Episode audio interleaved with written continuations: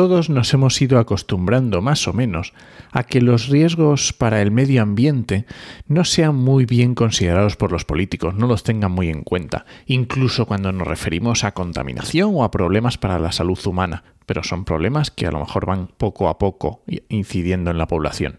Pero ¿qué pasa cuando tenemos grandes proyectos que representan unos riesgos muy grandes para la población y que además son palpables, que los puedes ver en forma de grietas, en forma de desprendimientos de laderas, que pueden causar inundaciones y dejar bajo el agua a cientos de miles de personas. Comienza Actualidad y Empleo Ambiental, un podcast de Juan María Arenas y Enoc Martínez.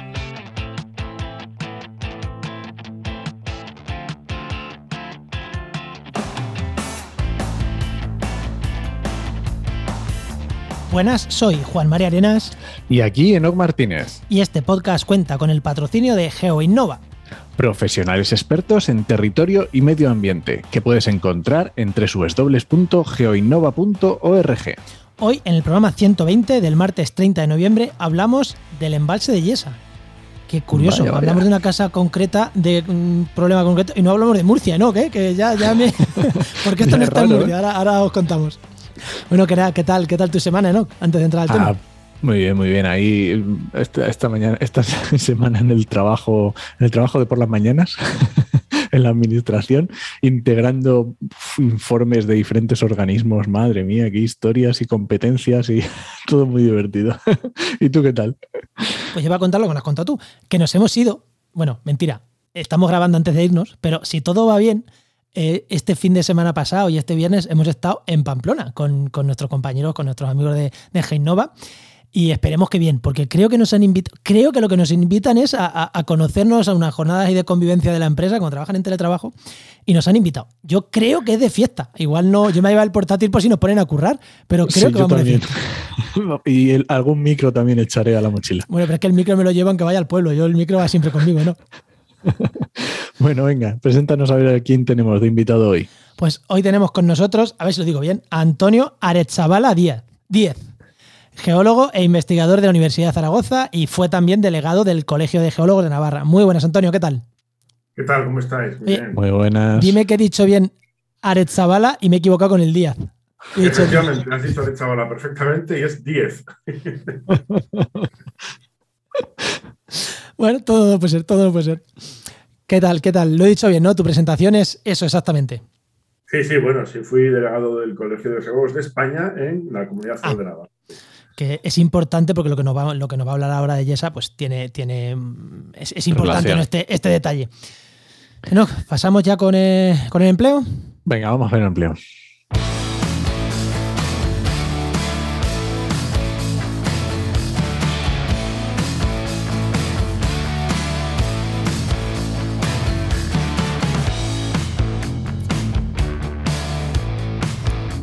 Pues ya sabéis que una de las primeras cosas que hacemos en este podcast es el consejito de empleo que os trae Nos Martínez, que ya sabéis también, y si no lo sabéis es porque no habéis escuchado el podcast, que es director de la web www.trabajamediambiente.com, el portal de búsqueda de empleo eh, pues más importante del sector. No solo para ambientólogos, también para geólogos, para biólogos, para químicos, para ingenieros. Si estás buscando un emple si estás buscando un empleado, dirígete a poner la oferta y si estás buscando empleo, dirígete ahí a, buscarla, a buscar el empleo. ¿Qué consejo damos eh, esta semana, Enoch? Pues mira, hay una pregunta que suele ser, eh, em, que suele sucederse en redes sociales y muchas veces nos la mandan por email, que es ¿cuánto cobro? ¿Vale? Cuando haces un trabajo como freelance, como autónomo, ¿cuánto cobro por mi trabajo? Esto suele pasar lo típico con el primer, el primer trabajo que haces, ¿vale? Que acabas de salir de la carrera o que tienes un amigo que le ha llegado una carta y no sabe qué hacer con ella y, y tienes que hacer un proyecto y es ¿cuánto cobro? Pues vamos a ver.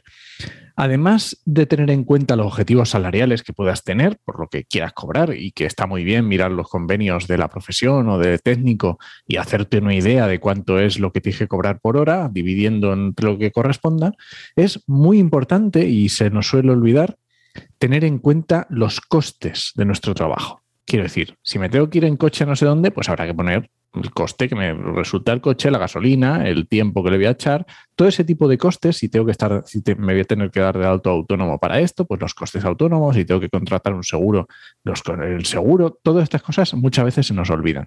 Así que es muy importante tener en cuenta no solo el salario, sino también los costes. Ojo, y no preguntéis a nadie cuánto cobras por hora, porque no es lo mismo lo que cobras por hora como asalariado que con lo que cobras por hora como freelance. O sea que... Y no es lo mismo lo que cobras en tu primer proyecto como freelance que cuando llevas 10 años. Eso tampoco también. es lo mismo, tampoco es lo mismo. Muy bien. Bueno, venga, la pregunta, Antonio, que ya eh, se va a aburrir de no hablar. Venga, Antonio, cuéntanos. La pregunta que le hacemos a todos los invitados. Cuando eras pequeño, ¿qué querías ser de mayor y cómo has llegado hasta aquí?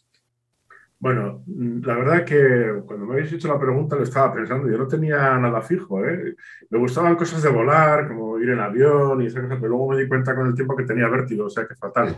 Realmente, cuando, tuve mi vocación de, que me gustaba la geología, fue en el instituto ya. ¿eh? ya bueno, todavía no era mayorcito, todavía me quedaba tiempo para ir a la universidad, pero ya quería estudiar geología allá por segundo de BUP o una cosa así, que, es, que era cuando tenía 16 años y ya a tiro fijo fui. ¿Y tú eras de los de, que, de lo de las rocas o de los dinosaurios? ¿Cómo era?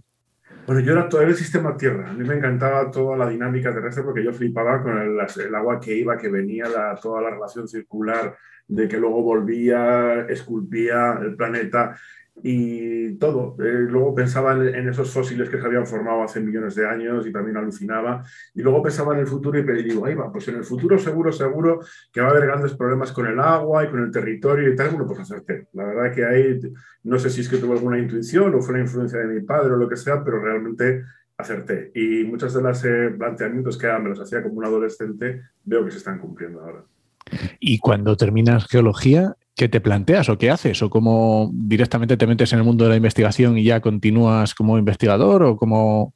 No, cuando estudié geología me fui a Madrid a hacer un máster en el Ministerio de Obras Públicas. En aquella época eh, los accesos eran más fáciles.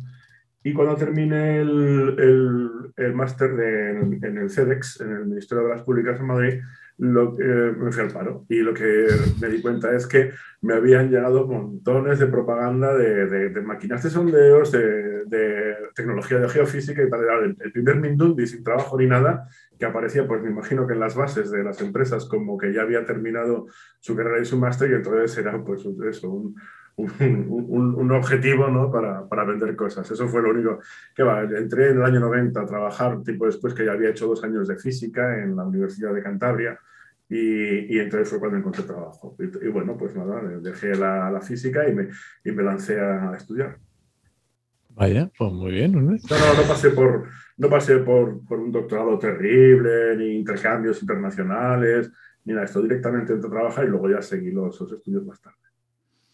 ¿Y, y cómo entonces, cómo eh, igual me he despistado eh, la, hora, es todo lo que tiene que grabar a las 4 de la tarde, que veces que estamos con las lentejas. En, pero, ¿cómo pasaste a ser profesor de la universidad? Como con un. siendo. Mm, bueno, mi, perfil era un perfil muy técnico. Yo estaba trabajando en, en, primero en Galicia, luego en Cantabria, y finalmente acabé en Madrid trabajando en la NASA, bueno, para la NASA, para la Estación de Seguimiento de Satélites de Raúl de Chabela, en una empresa que se dedicaba a hacer geotecnia, que era una derivada de Soil Testing de Estados Unidos en España, que está en Madrid, Soil Testing Española. Y ahí fue cuando contacté con la Universidad de Navarra y entonces entré como director técnico en el laboratorio de la Escuela de Arquitectura de de Navarra, donde me tiré 25 años. Y luego, pues, ah. lo de Yesa.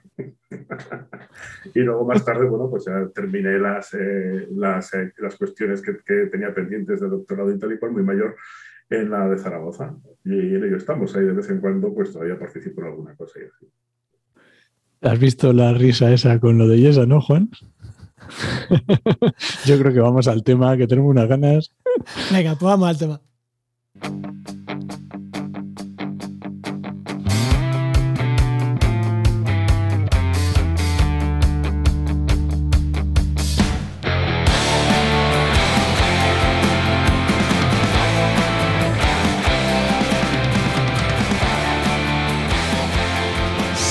Buscas en internet desde cuándo se lleva explotando el agua del entorno de, de Yesa, desde el siglo XV ya hay canalizaciones, ya hay regadíos, pero si nos ponemos a escarbar un poquito más, yo sabía que ahí no iba a haber presa, digo, no, hay que escarbar un poquito más. Desde 1920, 1924 creo, ya hay un proyecto de un embalse en Yesa y por 1960 un recrecimiento en Yesa, que creo que aquello es el principal problema, ¿no? Todo lo del recrecimiento de Yesa. Pero claro, ahora te vamos a preguntar, eh, ¿por qué? Pero antes quiero decir una cosa, o sea, hay muchos pantanos en España y yo cada vez que, escucho que alguien hay un problema con un pantano, alguien detenido, alguien manifestándose o problemas con un pantano, soy los de Yesa, soy muy quejicas los que estáis por allí o qué pasa? Bueno, me parece muy pertinente la pregunta porque además tú eres el único que se ha hecho, no solamente la gente que vive bajo ese mastodonte inestable de en un futuro supuestamente mil hectómetros cúbicos, está en la mitad, 500 hectómetros cúbicos de agua, sino que prácticamente llevamos escuchando desde el año 2001, que empezaron las obras cuando puso la primera piedra, este, el, ay, ¿cómo se llama? que fue eh, el, em, el, ministro de Aznar, eh, el Balear. Eh, sí, Mata.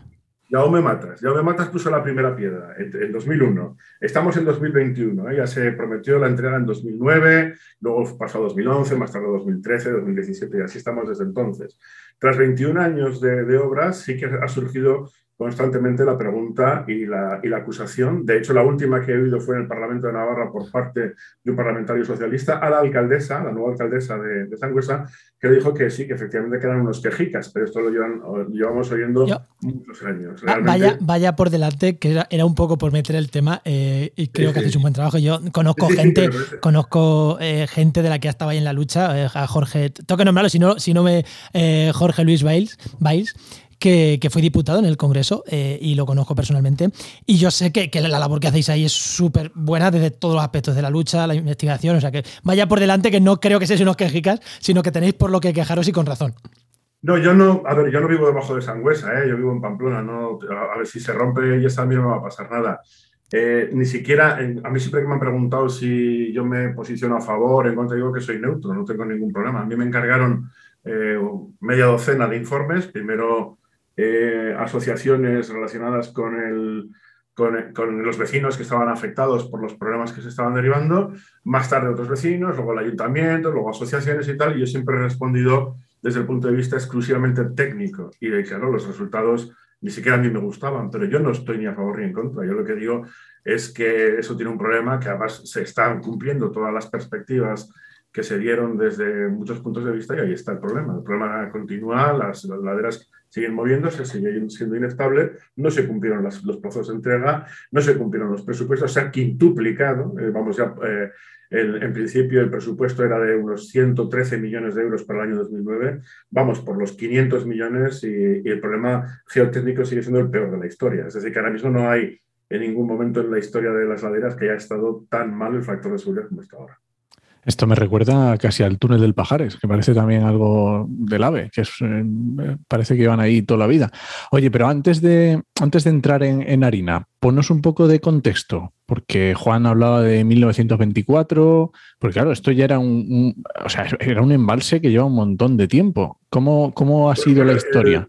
Sí, el embalse, eh, en la primera parte del embalse se, hizo en, los años 60, ¿eh? en, en 1960. Sí que es verdad que el proyecto viene desde los años 20, desde la Segunda República, pasó toda la época de Franco, quedó siempre un poco pendiente y tal, y, em, y sí que se, que se hicieron, bueno, pues eh, obras, etcétera. Pero realmente el, el, embalse entró a funcionar en, en creo que a finales del 59 o principios del 60, ¿no? Y ya empezó a dar problemas. Tuvo problemas con una ladera, luego con la otra, todo cosas que más o menos pues, se fueron eh, solventando con todo tipo de obras, ¿no? Y luego una época casi casi de paz, pero el problema gordo vino cuando alguien decidió recrecer, ¿no? Y en los años 80 aparece la primera propuesta en el que el ingeniero que estuvo en los años 60 todavía vivía, que era René Petit, y fue el que en varias ocasiones decía que le daba mucho miedo porque los problemas que había habido eh, para hacer la primera presa habían sido terribles, con lo cual hacer un recrecimiento él lo veía como una barbaridad porque porque veía que había muchas inestabilidades y que ampliar aquello después de cómo estaba ya de, retocado y de machacado, pues iba a ser un problema y acertó. Bueno, acertó, simplemente se cumplieron sus expectativas. ¿no? Entonces, bueno, yo creo que hay un problema de actitud, que es lo que he denunciado yo siempre desde el punto de vista de, de cómo el ser humano a veces se toma como una guerra o como un dominio en el que quiere eh, dominar ¿no? el medio y, el medio dice que Nanae y es infinitamente más fuerte y más poderoso. ¿no? Entonces no ha podido, no ha podido con Yesa y bueno, ya estamos. ¿Y por qué, por qué se quería, quiero decir, por qué, cuál es el objetivo de este pantano? Porque yo he visto que es más regadío, pero ¿y el objetivo de recrecerlo era para conseguir más regadío? ¿O cuál es, cuál es el leitmotiv de, este recrecimiento?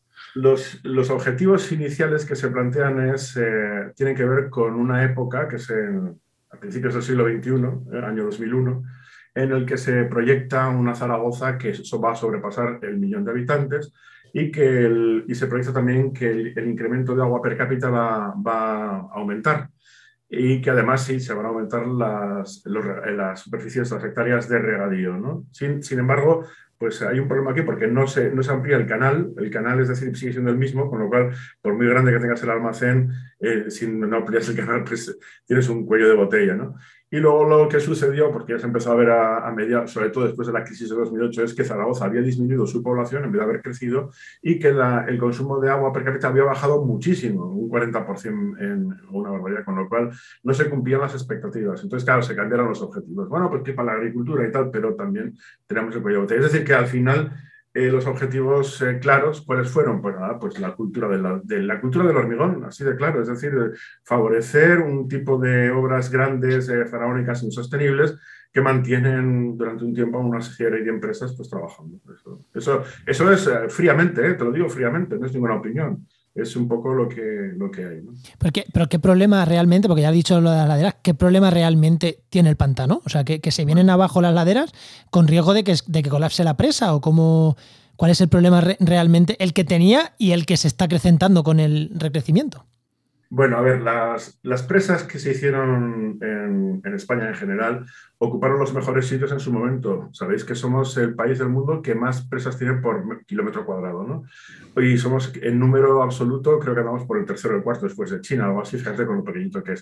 Eh, eh, eh, España está llena de presas, la mitad de ellas almacenan aire la mayor parte de su vida. ¿no? Por ejemplo, tenemos eh, por ahí, por Castilla-La Mancha, tenéis unos cuantos embalses que no han llegado al 100% jamás. Es decir, siempre buen día y todos esos han estado, raras veces han llegado ni siquiera al 60-70%, ¿no? es decir, almacenan aire.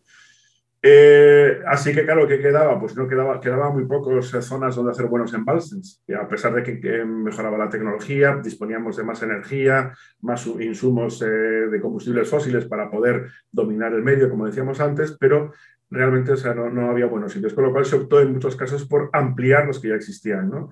Y uno de ellos era Yesa. El problema está que Yesa está en una zona que tiene una configuración geológica bastante heterogénea e irregular y poco desfavorable para lo que es eh, eh, sostener una, presa. Entonces, bueno, lo que tenemos es que en el año 2, para ponernos en idea, después de que se eh, solventaron los problemas de los años 60, hubo alguno más por ahí suelto, no, tenían, no guardaban mucha trascendencia. Pero cuando se empezó a hacer la ampliación, en el año 2006 hay un movimiento terrible ¿no? de, la, de, la, de la ladera izquierda pero el problema está que esto no se, no se comunica, ni se comunica tampoco a, las, a la gente de, que vive bajo la presa, y al final es el diario El Mundo el que se entera y hace una grabación de unas grietas espantosas, lo publica y bueno, pues saltan todas las alarmas. Con el tiempo, bueno, pues se dan todas las excusas y tal, se tapan las grietas y se continúa con la obra. Y entonces ya en el, en el año 2012 es la ladera derecha la que empieza a moverse.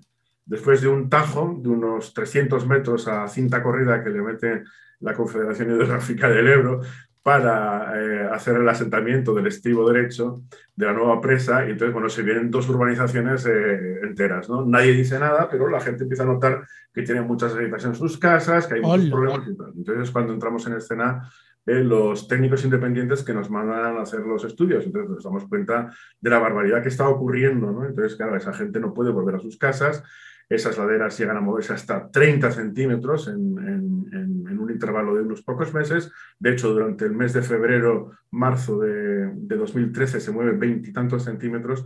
Y bueno, pues hay que desalojar, subir la alerta al, nivel 1 en, la ciudad de Sangüesa y bueno, pues eh, eh, muchos problemas de, de, de, seguridad. Y entonces a partir de ahí es cuando ya te digo, saltan todos los problemas, en, no solo a nivel mediático, sino también a nivel político, ¿no? que es cuando vamos a los, a los parlamentos, a las Cortes de Aragón, y eh, damos nuestra opinión en, diferentes mm, comisiones eh, parlamentarias. Entonces, es cuando hablamos del problema de IES abiertamente y ya llegamos a la conclusión de que el factor de seguridad es uno, es decir, que las fuerzas que intentan sostener toda la, la derecha llegan a, ser del mismo, de la misma magnitud que las que tienden a tumbarlo, con lo cual estamos pelados. Entonces, esto sí que está sometido a una serie de normativa internacional en la que te dice que esto tiene que ser como mínimo que las, eh, las fuerzas que lo sostienen sean un 50% mayores que las que lo tumban. ¿no? Y desde el año 2013 estamos con un factor de seguridad 1, es decir, no se cumple no solamente la, la Ni de lejos. europea, sino ninguna normativa. Y abunda un poco, Antonio, en, el, en, la geología de la zona. ¿Qué descubristeis o qué hiciste, los, los estudios que, que, estuvisteis haciendo, nos decías antes desde el Colegio de, de Geólogos, o, qué, qué, encontrasteis ahí? Porque tiene que tener una explicación de, de, de por qué sí. se están produciendo. Bueno, a ver, eh, eh, hay, eh, el hecho de que Yesa está cogida por los pelos es por, se puede ver, por ejemplo, en el, en el, hecho de que hay más de 20 informes, no solo del colegio, sino de diferentes universidades.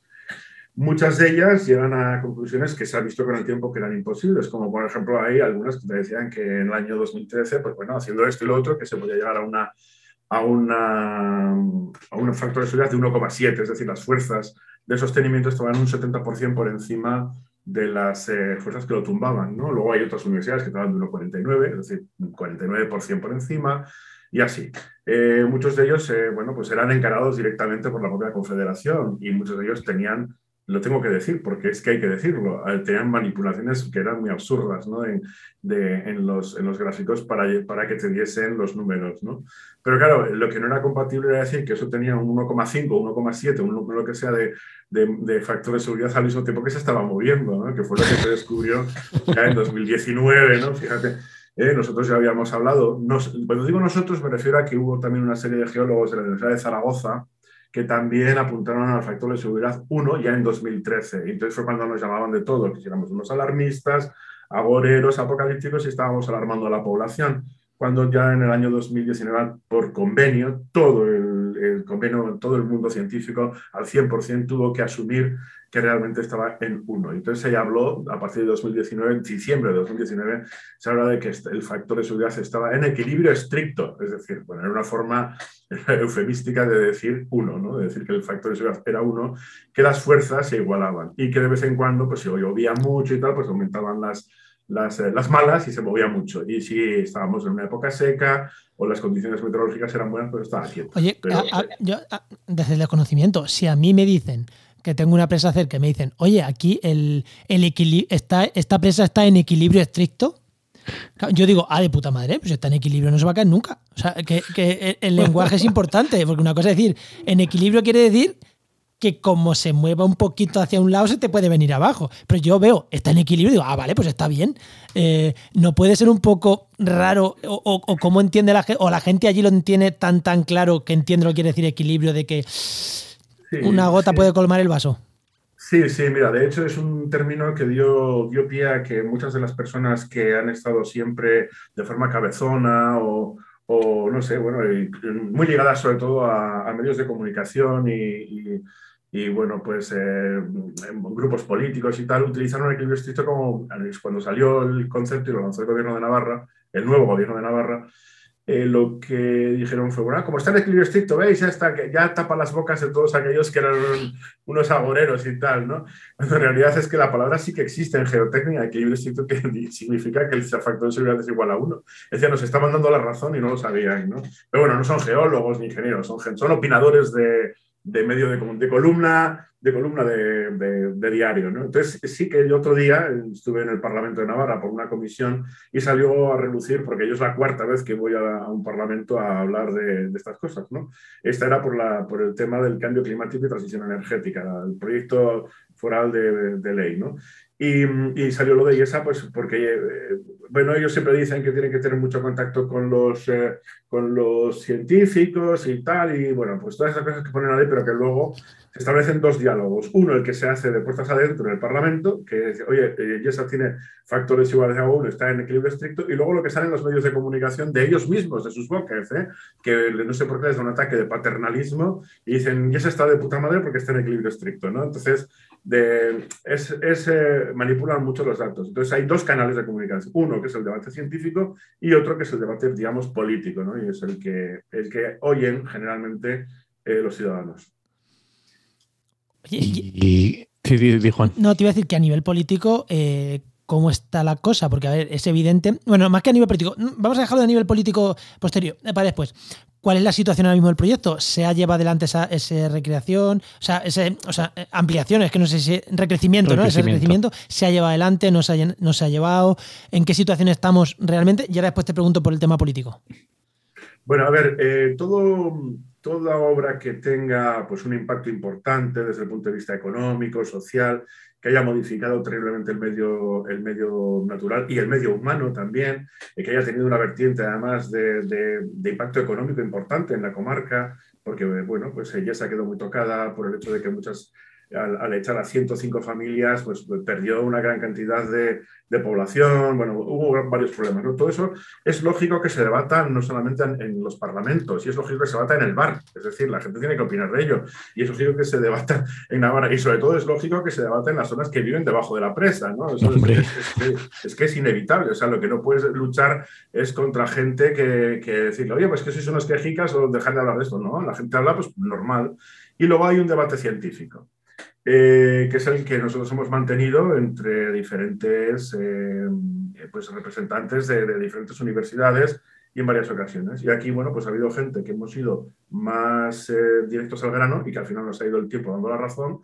Y luego ha habido gente, pues que, a mí, por ejemplo, mira, te, te digo una cosa, me decían en el año 2015 yo presenté el tercer informe que había hecho, que era para el Ayuntamiento de Sangüesa. Vino a colación porque el primero que hice, que fue para, para una, una, urbanización, digamos, de, de, amplio, de alto poder adquisitivo, em, eh, eran, eran bueno, gente muy bien posicionada en la sociedad navarra y, me, y entonces bueno, pidieron a través de un, de un, abogado, que era Jaime Ignacio del Burgo, que aunque yo no lo sabía, eh, muy ligado al Partido Popular, un informe que hiciese el profesor Arechavala. Entonces el profesor Arechavala hizo el informe, pero yo no sabía que era él, simplemente a través de los clientes, lo, con esto negociaron en Madrid, en el ayuntamiento, unas eh, jugosas indemnizaciones para las personas. Yo ese, ese informe lo doné eh, a, los vecinos afectados. Entonces la universidad, eh, claro, los pobres, digamos, la organización más, más menos pudiente, vio que había funcionado, entonces dijeron, coño, pues si a estos les dan, nosotros también. Con lo cual me, también me contrataron, hicimos tal, entonces la universidad les cobró el informe y efectivamente también les pagaron eh, de forma bastante generosa. Entonces, a la tercera vez fue el ayuntamiento de San Luis el alcalde que se puso en contacto con la universidad y les dijo, vamos a ver, lo que no puede ser es que me estén diciendo a mí que yo estoy seguro y a estos les hayan cobrado por estar inseguros. Aquí o estamos todos seguros o estamos todos inseguros, ¿no? Y entonces me pidieron el tercer informe, pero ya le dieron un carácter más hacia el futuro, a ver qué puede pasar en el futuro y fue más, más exhaustivo. Fue un informe mucho, mucho más grande y abarcó muchos puntos de vista. Y ese fue el que, el que ponía que en el futuro pues eso tenía muy mala solución y la única solución que había era no recrecer. ¿no? Entonces, eh, bueno, pues claro, pues imagínate, esto saltó, bueno, sentó muy mal en muchas filas. Entonces, fue cuando me invitaron a un parlamento a explicarlo y me, me, llegaron a decir que, bueno, está usted alarmando muchísimo a la población porque esto va a estar entregado en el año 2017, eh, que es lo que nos ha dicho la Confederación. A mí en la universidad me llegaron a, presionar bastante, incluso a amenazar, eh, para que dijese que, que efectivamente en 2017 iba a estar entregado. Yo sabía que eso era imposible porque tenía los datos después de, muchos estudios, ¿no? Y entonces lo que, lo que hice fue eh, decir la verdad. Dice, no va a estar entregado en 2017 y, claro, ya estamos en 2021 y sigue sin estar entregado. Sí se ha hecho todo el cuerpo de presa. Eh, pues lo que es el, se ha puesto todo el montoncito de, grava, eh, que viene de veintitantos kilómetros, se ha puesto pues, mm, pues montones de metros cúbicos de, grava para, que en su momento decían que iba a, tener, iba a hacer de contrafuerte, con lo cual la presa iba a aguantar las laderas, que era, iba a ser la primera presa del mundo que se hacía para aguantar laderas inestables. Es decir, que normalmente las presas se hacen para retener agua, no para aguantar laderas inestables. ¿no? Supuestamente tú buscas un lugar donde hay laderas inestables que aguanten una presa que vaya a retener agua. Lo que no se hace es hacer una presa para aguantar laderas inestables. Pero bueno, era la primera del mundo y decir estas cosas así abiertamente, pues la verdad que había un sector político que no le gustaba y por eso, bueno, llamaron a mi universidad eh, me consta que, bueno, ahora aunque el, el, técnico, el geólogo había sido, mm, había caído muy antipático entre las filas de algunos, algunas eh, eh, de algunos grupos políticos y, bueno, pues de ahí vino ya mi, decapitación, ¿no? Pero no se solucionó el problema de las laderas, ¿no? Yo les dije, bueno, ustedes me pueden quitar en medio todo lo que quieran, pero con eso no van a solucionar el problema de las laderas de Yesa. Estamos en el año 2021 y la ladera se sigue moviendo. O sea que están puestos todos esos montones de, contrafuerte, pero la ladera se sigue moviendo.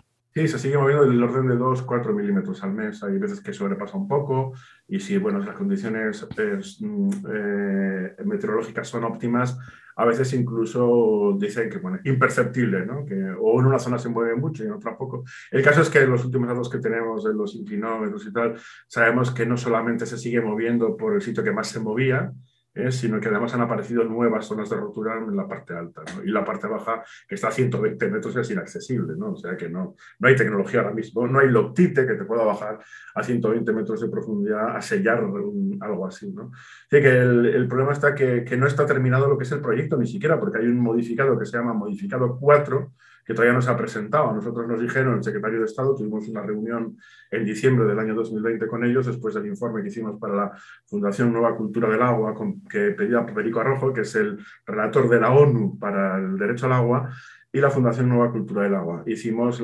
desde la Universidad de Zaragoza ya, un informe eh, en el que llegamos a las mismas conclusiones y bueno, decíamos que la próxima, la próxima decisión ya no va a ser una decisión técnica, porque es que no va a ser técnica, tiene que ser una decisión política. Por eso he hablado de lo político. ¿no? Yo no, no me caso con nadie ni, ni, ni, le debo nada ni a izquierda, ni a derecha, ni a nadie. ¿eh? A mí no, nadie me ha dado nada. yo digo lo que hay. El factor de hacer a uno desde el año 2013 y sigue siendo uno en el año 2021. Punto. Al que le guste, que lo, que lo asuma y al que no, que le eche azúcar. Pero es que es así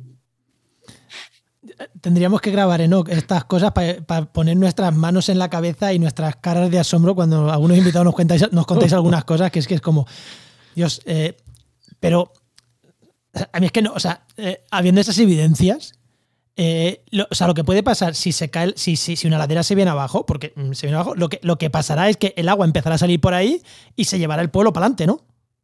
Bueno, a ver, las presas de, en este caso de, tierra, o sea, de relleno, tienen una serie de, cosas mejores que las de hormigón, como la que había antes, pero también tienen una serie de cosas peores. Recientemente ha salido una simulación que está hecha por el profesor eh, César González Cebollada de, la Universidad de Zaragoza. Eh, la podéis encontrar en YouTube y recién publicada en el periódico Aragón y en varios medios en el que se ve que si en el caso de que estuviese llena hasta arriba, con los mil hectómetros cúbicos, y empezase una parte de erosión en la zona alta, pues se las lleva por delante. Estas no duran nada. Bueno, siempre ha pasado que las presas de tierra, el problema que tienen es que el agua es como un rayo láser, ¿no? Para ellos, o sea, erosiona y se lo lleva, en cuanto hay un poco de presión, se lo lleva por delante, ¿no? y llegaría en, en, unas 24 horas unos 9 metros de agua a la ciudad de Zaragoza. Quedaría inundado todo lo que es eh, la Plaza del Pilar y bueno, los barrios aledaños, etc. Ah, Pero el peor es que en 20 minutos esa ola llega a Sangüesa con 40 metros de altura. Es decir, que no hay, no hay ni siquiera, eh, de hecho no está instalado todavía un sistema de evacuación porque no se puede. ¿no? Entonces, una de las cosas o los requisitos que tienes que cumplir ante la Comisión Europea, bueno, porque te obliga a Bruselas y porque es lógico, también en el reglamento de presas lo tiene, es tener un sistema de evacuación ya implantado y no está implantado. Ni siquiera después de la catástrofe de 2013 se implantó. Primero, es que ninguna empresa lo quiere hacer porque sabe que es imposible. Entonces, lo poco que, que, se está intentando hacer es saber cómo lo hacen, porque tú no puedes sacar en 20 minutos a las personas de sus casas para llevarlas a un sitio que está a 40 metros de altura. ¿no? Entonces, bueno, esos son los escenarios que se contemplan que son muy difíciles de cumplir y en 20 minutos no te da tiempo de reaccionar prácticamente. Entonces, bueno, están en ello también. O sea, al mismo tiempo que se sigue eh, aprobando modificados y gastando dinero en, en, cuestiones de, seguridad geotécnica, eh, se tienen que implantar también los, los sistemas de seguridad humana ¿no? en las ciudades afectadas. Voy a dejar en las notas del programa, dejamos enlace a, esto para que, para que lo vea el que quiera, ¿vale? Porque es impresionante. O sea, estaba, estaba buscando una noticia ahora y decía que Zaragoza, media Zaragoza, puede quedar bajo 7 metros de agua. Es que es alucinante. Estás viendo la noticia del profesor González Cebollada, me imagino, que salió hace como tres o cuatro días. Bueno, es una del diario público Y... Ah, no. Bueno, no sé. Si pones periódico de Aragón, Ah, lo cebollada. buscamos. Venga, Sí. pues lo, lo- lo buscamos y lo dejamos también en las notas. Y el que quiera que esté escuchando y que buscarlo él, que lo busque. ¿Vale? Y, y a nivel político, vuelvo, a- vuelvo o sea, eh, supongo que los alcaldes de Zaragoza y los alcaldes de, sobre todo, el pueblo este de Sangüesa, es que ¿hay alguien ahí en contra de que, de que se hagan cosas? Quiero decir. O sea, eh, A ver, oponiéndose eh, a sus propios. O sea, yo asumo que asumo que mm, PP, PSOE, eh, porque son los que supongo que hay, o sea, han gobernado en España y allí y nadie lo ha parado. O sea, asumo que las cúpulas quieren tirar con esto para adelante. Asumo que porque habrá alguien, lo que tú has dicho, las empresas les interesa, pero eh, los gobiernos de locales también, porque los gobiernos locales son un reflejo también de, la- de las, de, las, de, de- de la sociedad. El, el alcalde de mi pueblo, siendo del PP, se opuso a María Dolores de Cospedal por el tema del fracking, porque los votos le iban en ello. Vamos a ver. Eh, allí es que está pasando. Sí, sí, igual. Es lo mismo. Mira, aquí el proyecto de IESA en el año 2013 estaba bajo el gobierno de UPN, que de Yolanda Barcina. Y bueno, pues eh, UPN ya sabes que es un partido muy allegado al PP. eh, bueno, pero bueno, en, en esa época simplemente no se hablaba de ello y tal. Lo que pasa es que hubo un cambio eh, y, y- y entró una- un gobierno que se llama el cuatripartito de coalición, hecho que, en el que participaban eh, Geroa Bai, eh, que es un partido, una versión, digamos, de un poco PNV en, en Navarra, estaban EH Bildu, Podemos y Izquierda Esquerra, ¿no? Y entonces pusieron en la oposición a UPN, que había estado toda la vida, y al PSOE. Con lo cual, bueno, pues aquí siempre hay una percepción de que UPN y PSOE eran la derecha, ¿no?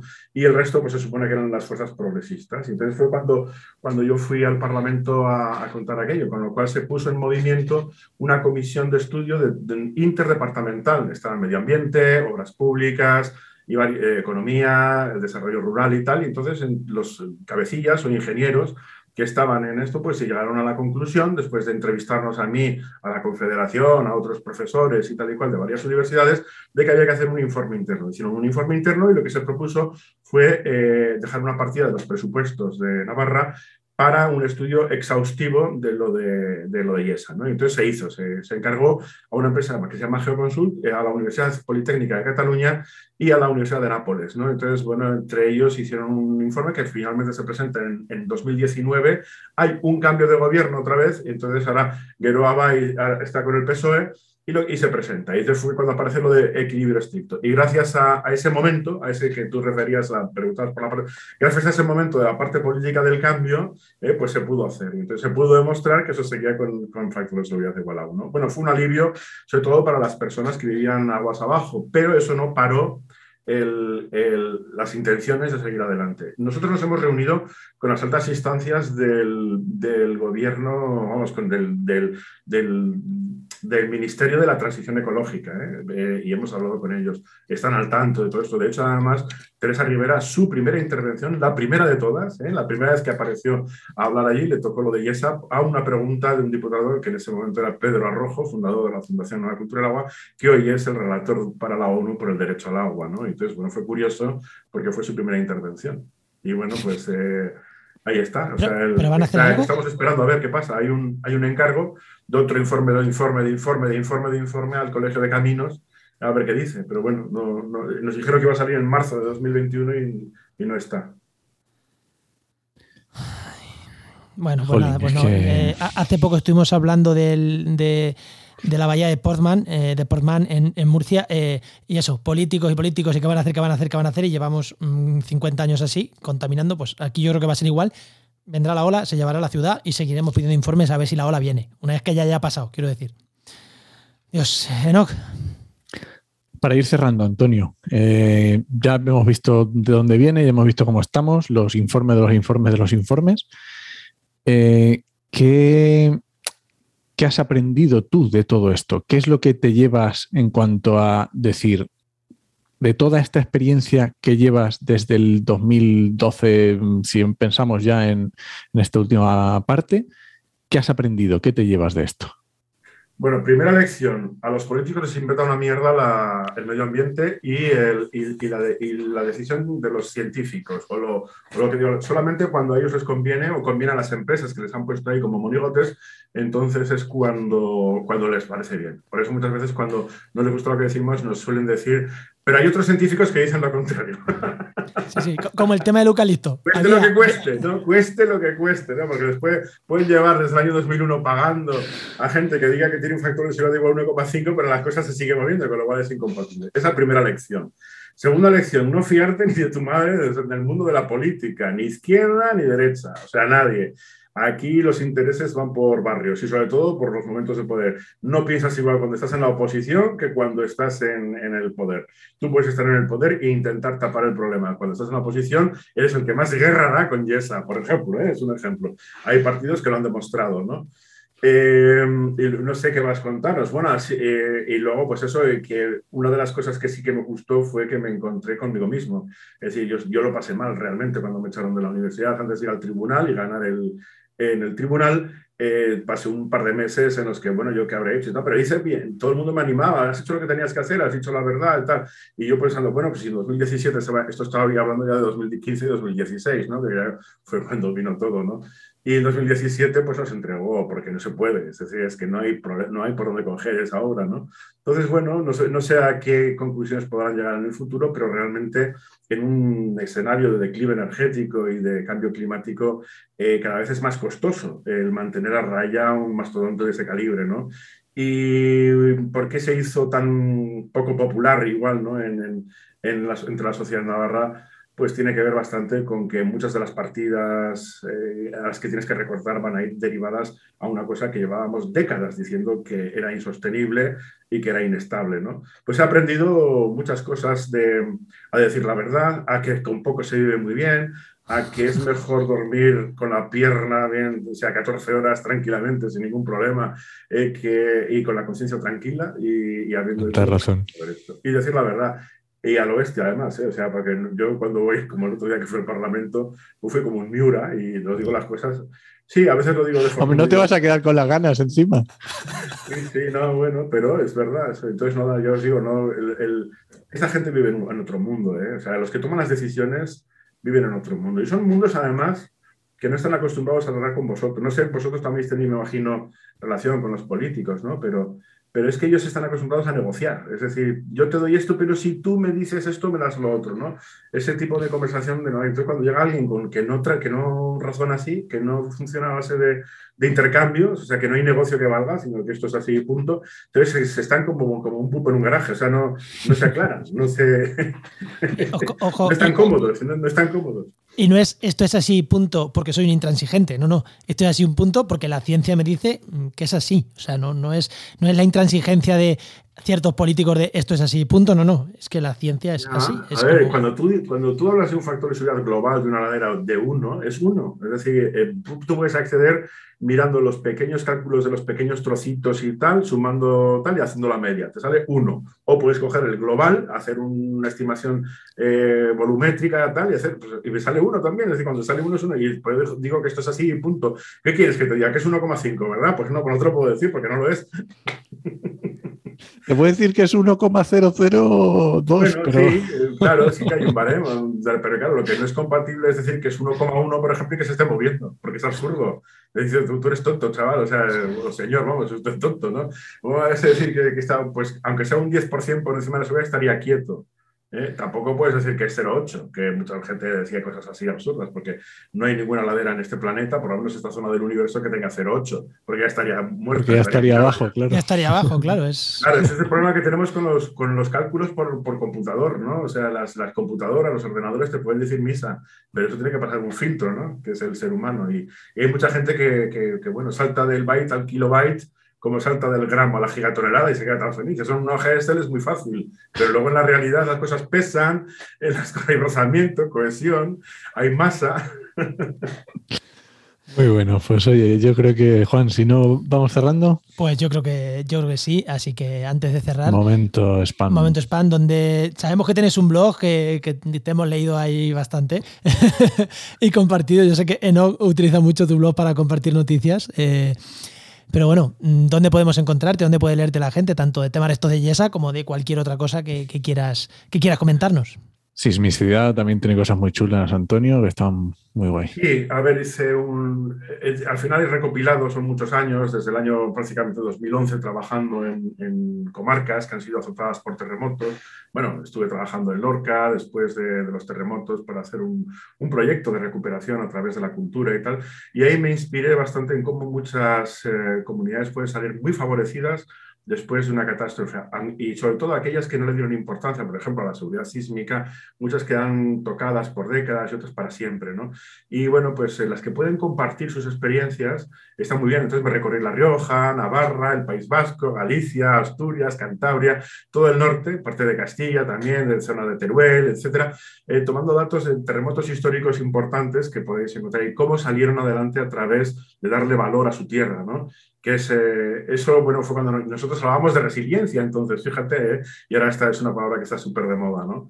Eso en la parte de sismicidad y luego, por supuesto, todo lo que sean amenazas al medio, porque somos los obreros que lo sentimos. ¿eh? Nosotros tenemos que preparar el medio para los impactos, ya sean inundaciones, terremotos o crisis económicas, o el fin de, los recursos fáciles y accesibles. ¿no? Con lo cual, bueno, pues estamos un poco en esa línea en la que tocamos todo. Por ejemplo, estuve en el Parlamento, en el Parlamento también de Cataluña, hablando del Castor, que ahora está otra vez de moda porque empieza el juicio, ¿no? Y bueno, pues se ha tirado para atrás hacer un debate en el Congreso, en la Cámara Baja, ¿no? Y, em, al final, bueno, pues eh, hace poco, eh, eh, ayer, ayer publiqué un artículo referente a ello, ¿no? De, de, esto que os acabo de contar, el problema que hay de la visión política de todo esto y la visión técnica. ¿no? Y, yo, y ¿sabes qué pasa? Que yo ya tengo 58 años, ya soy muy mayor, no me queda mucho, yo tengo la vida solucionada ya y no tengo ningún problema de momento, gracias a Dios, y entonces me puedo permitir el lujo de de siendo pobre, eh, poder decir verdades eh, que, molestan bastante, ¿no? Y entonces, claro, sí que me he creado una serie de enemigos, sobre todo en las derechas, en el PSOE, etcétera, pero es que me da igual. También en las izquierdas, ¿eh? que hay, los hay que no me pueden soportar. Y voy haciendo amigos por el mundo, pero realmente, bueno, pues lo que, lo que te puedes encontrar en mi blog son experiencias muy bonitas ¿eh? de, de, de comunidades que han sabido valorar su tierra y sobre todo que han sabido eh, salir adelante, recuperarse y aprender de grandes impactos naturales o creados por nosotros. Pues os dejamos enlace en las notas, que es antonioarechavala.blogspot.com y también si le seguís en Twitter también es muy, muy activo, es aarechava con TX y está muy interesante. Así que nada, muchas gracias Antonio. muchísimas, muchísimas gracias Antonio y es, es un lujo. Y oye, decirte una cosa, estás en el podcast o sea, si, si, tienes, si eres de hablar y cabrear a gente, estás en el podcast eh, adecuado, porque como le decimos a muchos invitados, que mucha gente que nos escucha no sabe esto, si no cabreamos a alguien en el programa es que algo hemos hecho mal. Y es nuestra intención, y yo creo que hoy eh, es posible que hayamos cabreado a, alguien que nos escuche. a unos cuantos. Así que hoy lo hemos hecho bien, Antonio. Muchas gracias. Gracias. Muchísimas gracias. Un abrazo. Hasta luego.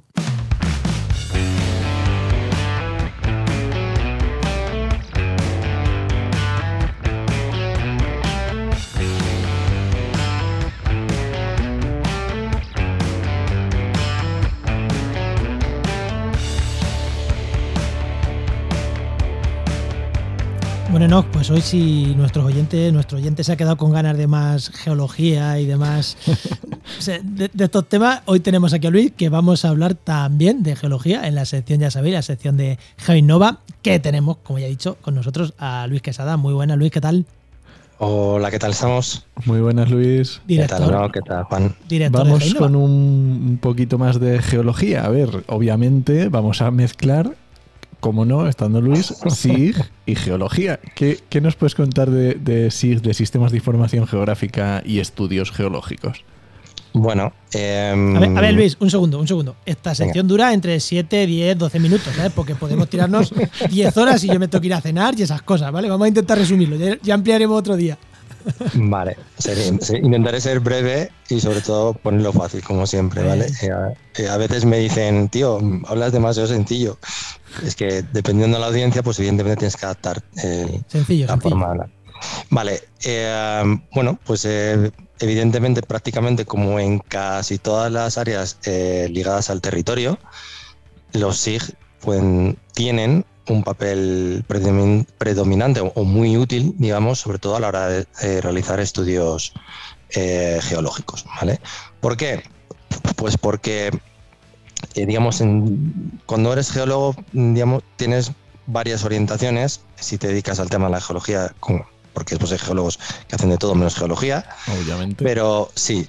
Em, pero tienes eh, una vertiente que es la ligada a la que es la explotación minera, ¿vale? Exploración y explotación minera, y la otra que es la digada más, más ligada pues, a hacer eh, estudios ambientales territoriales o de carga o de geoquímicos de todo tipo, más ligada a la exploración minera, ¿vale? En el sentido, pues para eh, los más ligados al, uso normal del propio geólogo. Son dos líneas diferentes que, digamos, tienen em, softwares diferentes, se, se utilizan softwares diferentes normalmente o por lo menos aplicaciones diferentes dentro de los mismos softwares, ¿vale? Eh, no, es eso que tenemos por un lado los que se dedican a, la explotación minera per se y por otro lado los geólogos que se dedican a, pues, a otras cosas, pues a contaminaciones, a, como hemos visto, a, riesgos geológicos, ese tipo de cosas, ¿no? Sí, efectivamente. Tú date cuenta que, bueno, pues cuando estamos hablando de explotación, vamos a estar hablando de, pensar eh, en los grandes, em, grandes minerías, mineras, ¿vale? Empresas mineras eh, que se dedican a prospectar y en esas prospecciones, pues tienen que hacer a través de sondas, tienen que saber cómo es el, suelo y cómo representarlo en 3D. Lo más importante de todo, de todo esto es que eh, esa, esa prospección ¿vale? Va ligada a una inversión multimillonaria, ¿vale? Y esos avales bancarios que dan para esa inversión multimillonaria a la hora de hacer eso, está ligado a que exista detrás una, una base de datos muy potente que tiene que ir, está, está certificada, digamos que tiene que seguir una auditoría súper concreta y eso realmente pues tiene que tener una formación especial muy concreta para llegar a hacer eso. Y es que eh, dependiendo de eso, te van a dar el dinero. Es decir, es una parte, una fase muy importante de conseguir esos avales para poder iniciar lo que son todas las prospecciones. Pero por otro lado, evidentemente, tenemos la parte del geólogo. Oye, mira, mm, necesito hacer un estudio de impacto ambiental y quiero mm, que me incorpores pues toda la parte de geología. Por ejemplo, pues cuando hablamos de presas, o voy a hacer, un estudio de impacto ambiental de presas, o voy a hacer un estudio de impacto ambiental de de una modificación de un río, lo que sea, pues evidentemente, pues eh, eh, se tienen que eh, utilizar cartografías normalmente generadas con sistemas de información geográfica en el que vas a incorporar diferentes tipos de, cartografías, pues de tipos de suelos, de tipos geoquímicos, geofísicos, etcétera, y saber incorporarlas y después interpretarlas, ¿vale? Sí, porque esto de los mapas geológicos y saber interpretarlos tiene su miga también, ¿eh? Que empiezas a ver mapas con colorines que da gusto, ¿eh? Sí, lo, de vegetación es más fácil. La capa de pinares y la capa de alledos y, ya está, y los pones. Pero estos geológicos tienen bastante más, más enjundia, ¿eh? Sí, realmente eh, cuando ves un mapa geológico no, normalmente no únicamente no ves un, pues un polígono, no, manchas, sino que ves em, manchas y tramas de todo tipo y encima vas a ver también eh, líneas de fallas, líneas de de, todo. Entonces a partir de ahí eh, interpretar esos, esos planos es complicado. Yo me acuerdo que en geografía, pues una de las, partes complicadas eh, cuando estudiábamos la parte de geofísica, la parte de física, era saber interpretar adecuadamente un mapa, ¿vale? Pero es que si a esto le sumamos, como hemos tenido hasta hace poco, eh, toda la cartografía eh, geológica que te metías dentro del IGME y veías pues un plano de un color, eh, seguías, mm, te ibas a la, a la, hoja de abajo y estaba en otro color diferente porque no están estandarizadas, ¿vale? Pues todavía se complicaba muchísimo más lo que era la interpretación de esos, de esos planos, ¿vale? Daros cuenta que al final de todo eso hay una base de datos muy potente, eh, que cuando tienes que pinchar tienes que ver que cuando vas a pedir información a ese servicio o a, ese, o esa cartografía, vas a pedir información sobre un polígono, sobre un elemento eh, dado, te tiene que responder lo que es adecuadamente, ¿vale? Entonces, es, eh, esa unificación, esa estandarización de diferentes hojas ha costado lo suyo y a medida que vas poniendo más resolución, pues todavía cuesta más, claro. Oye, Luis, ¿y cómo se trabaja aquí desde desconocimiento con los SIG? Porque claro, eh, cuando hablamos de. Cuando hablamos solo sobre una capa de territorio, en plan sobre la superficie, eh, es muy fácil, lo que he dicho. El polígono de pinares, el polígono de cultivos de cereal, el polígono de ríos, el polígono de tal. Pero cuando hablamos de mm, algo que es 3D, porque la superficie de la Tierra, sobre todo hablando en explotaciones mineras, es, tridimensional. Eh, o sea, esto también se trabaja con SIG, pero ¿cómo se trabaja? Con programas especiales que trabajan en 3D, con, con mapas que aun siendo en 2D se puede mm, eh, trabajar en 3D de alguna manera. ¿Cómo se trabajan estas cosas? Vale, existen diferentes programas, pero si hablamos, eh, si nos vamos a los SIG, em, el que más ha trabajado esto, em, el que más ha venido trabajando esto ha sido ArcGIS, ¿vale? Desde el ArcView 3.2 hasta las últimas de ARMAP, etcétera, e incluso eh, el Pro, el ArcGIS Pro, eh, tenía una, sobre el ARMAP tenía una, un complemento que es Target for ArcGIS, eh, que es el que a partir de la base de datos de puntos que tenías en base de sondeos con toda esa información, te generaba ese modelo 3D. ¿vale? Es decir, tenía un, complemento específico. Ahora bien, eh, QGIS está avanzando muchísimo en eso y también están desarrollando nuevos módulos que están adaptados a, mm, la parte geológica. Quizás a lo mejor no es tan potente, pero sí que, sí que están dando bastantes buenos resultados. ¿vale? Y además, evidentemente, existen softwares específicos de, exploración ¿vale? que no tienen tanto que ver con la parte sí con la parte de base de datos, sino simplemente con la parte de, ver en 3D, modelo 3D, para analizar volúmenes, volúmenes eh, etcétera, ¿vale? Fíjate que cuando, cuando estaba en la carrera ya me costaba a mí también el, tema de los mapas de geología, pues en 3D no quiero ni pensarlo. Sí, bueno, para, para eso tienes que tener una formación especial y, y, tener bastante experiencia, ¿vale? Trabajar todo eso en 3D. Pero bueno, al final, todos los mapas que se crean em, eh, para estudio, otro tipo de estudios, estudios ambientales, desde, vas a incluir datos geológicos en formato, pues, ¿qué litología tienes? ¿Qué estructuras tenemos? Puntos geológicos, yacimientos, petrografía. Eh, después, si te vamos a la parte de la geoquímica, pues vas a trabajar con la propia base de datos geoquímica, pues qué simbología de las muestras geoquímicas vamos a tener, los geoprocesamientos que vamos a realizar entre ellos, desde la parte geofísica, pues todos los eh, em, trabajos que se realizan dentro, pues con grillas de geofísica, cómo se van a trabajar, los perfiles geofísicos que se desarrollan, en temas de perforaciones con calicatas, trincheras, los pozos geotécnicos, es decir, hay un montón de información que realmente los, los, los recién egresados, los recién licenciados o ingenieros en, eh, en, geología, realmente eh, no tienen esa capacidad, no tienen esa formación, sí teórica, pero no la tienen en la práctica de SIG. ¿Vale? Entonces, eh, requieren una formación específica, que eso lo hacemos, por ejemplo, desde dentro de GEINNOVA, tenemos cursos tanto de exploración como la parte de explotación minera, eh, de geológica, y es, realmente es, ahí es... sí, sí, sí, sí. licenciados, Luis, creo que ya no existen licenciados en España, son graduados todos. ¿eh? Es que vivo en el siglo pasado. a nosotros nos pasa igual muchas veces. Aquí decimos, ¿los licenciados? No, no, si ya no, ya no hay nuevos licenciados, ya son graduados. Sí, sí, sí, sí. Bueno, mi mujer, yo cuando hablamos de mis hijos, la verdad, yo me quedé en la EGB, lo siento. Está mal decirlo y reconocerlo. Eh, Pero es así, bueno, Luis, pues yo creo que un tema muy interesante. No sé, no si quieres preguntar algo más, Luis. No, no, yo creo que de este tema podemos tirar del hilo y sacar cosas muy chulas para otras secciones. Sí, sí, sí, Incluso, oye, si alguien quiere que, que Luis profundice en algún tema, decírnoslo. decírnoslo. ya sabéis dónde, dónde estamos, en un montón de sitios. Nos decís, oye, pregúntale a Luis no sé qué. Y estamos. Luis, y Luis, y, si, y si no nos responde, pues lo preguntamos a traición, como lo he hecho yo ahora con. Yo encantado de intentar responderos. Muy bien, muchas gracias, Luis. Muchísimas gracias, Luis. Gracias a vosotros. Hasta luego. Pues recuerda que esta sección te llega gracias a GeoInnova, nuestro patrocinador. Profesionales expertos en territorio y medio ambiente. Y que puedes encontrar en www.geinnova.org.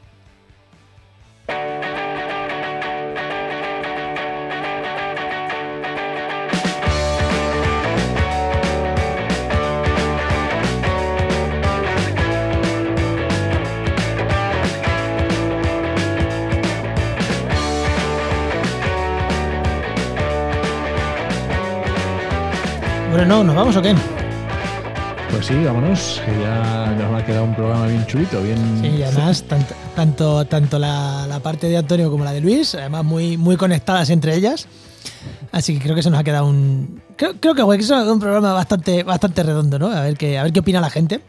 Porque yo con estos temas locales no siempre tengo un problema. Es como, ¿le interesará a la gente? Pero luego mira las estadísticas y dice, sí, sí, sí les interesa, aunque sea en otra punta de España. Es como. Y aunque no sea Murcia. Aunque no sea Murcia. Es- es- yo siempre, siempre tengo dudas. Digo, cuando tratamos estos temas tan locales, pero no, no. Pero es verdad que luego también gustan, también gustan. Así que espero Bueno, que guste. Y, va- y vamos a recomendar un podcast que tiene algo, también, algo que ver también, que es el podcast de Caminar el Agua, que es un podcast súper chulo. Son, no sé si son cuatro o cinco capítulos nada más. Y te explica, bueno, eh, para ver de qué es, iros al podcast de Haciendo Aguas, que hicieron un capítulo eh, entrevistando a una de las creadoras del podcast y os los escucháis. Primero escucháis el de Haciendo Aguas y luego os escucháis el de Caminar el Agua. Eh, lo dejamos en la nota del programa, el que es, porque iros a escucharlo, Sí, sí, que sí. si tiene que escuchar la gente todo el podcast de Haciendo Agua para ver en cuál es, Bueno, es el, el 11 de la tercera temporada con Lucía de Stefano. Así me gusta más. venga, es que si me tengo que escuchar todo lo de Haciendo Agua para ver en cuál está, ¿no? Igual. Bueno, nos vamos, venga. Venga, Este podcast pertenece a la red de podcast Podcastidae, la red de podcast de ciencia, medio ambiente y naturaleza. Y muchísimas gracias por compartir el programa, por los comentarios que nos dejáis en redes sociales. Por eso, decidnos si os gustan estos temas más locales, si no. eh, bueno, eh, darnos vuestra opinión, darnos vuestra opinión, que siempre, siempre se agradece que sabéis que nos comentáis. Es como, hostia, qué guay, esta persona deja un comentario. Eso siempre, siempre se agradece. Y si vivís en Zaragoza, dejárnoslo saber también para teneros en cuenta. Y si vivís en el pueblecito este en Sangüesa, ya más aún, ya para. Bueno, pa- no sé, ahí ya no sé para qué, pero para acordaros de vosotros si alguna vez pasa algo. Esperemos que no, esperemos que no, esperemos que. Esperemos que no pase nada nunca. Esperemos que no. y que se desmantele eso antes de que pueda pasar algo. Y nada, Venga, pues te esperamos en el siguiente programa de actualidad y empleo ambiental. nos escuchamos. Adiós.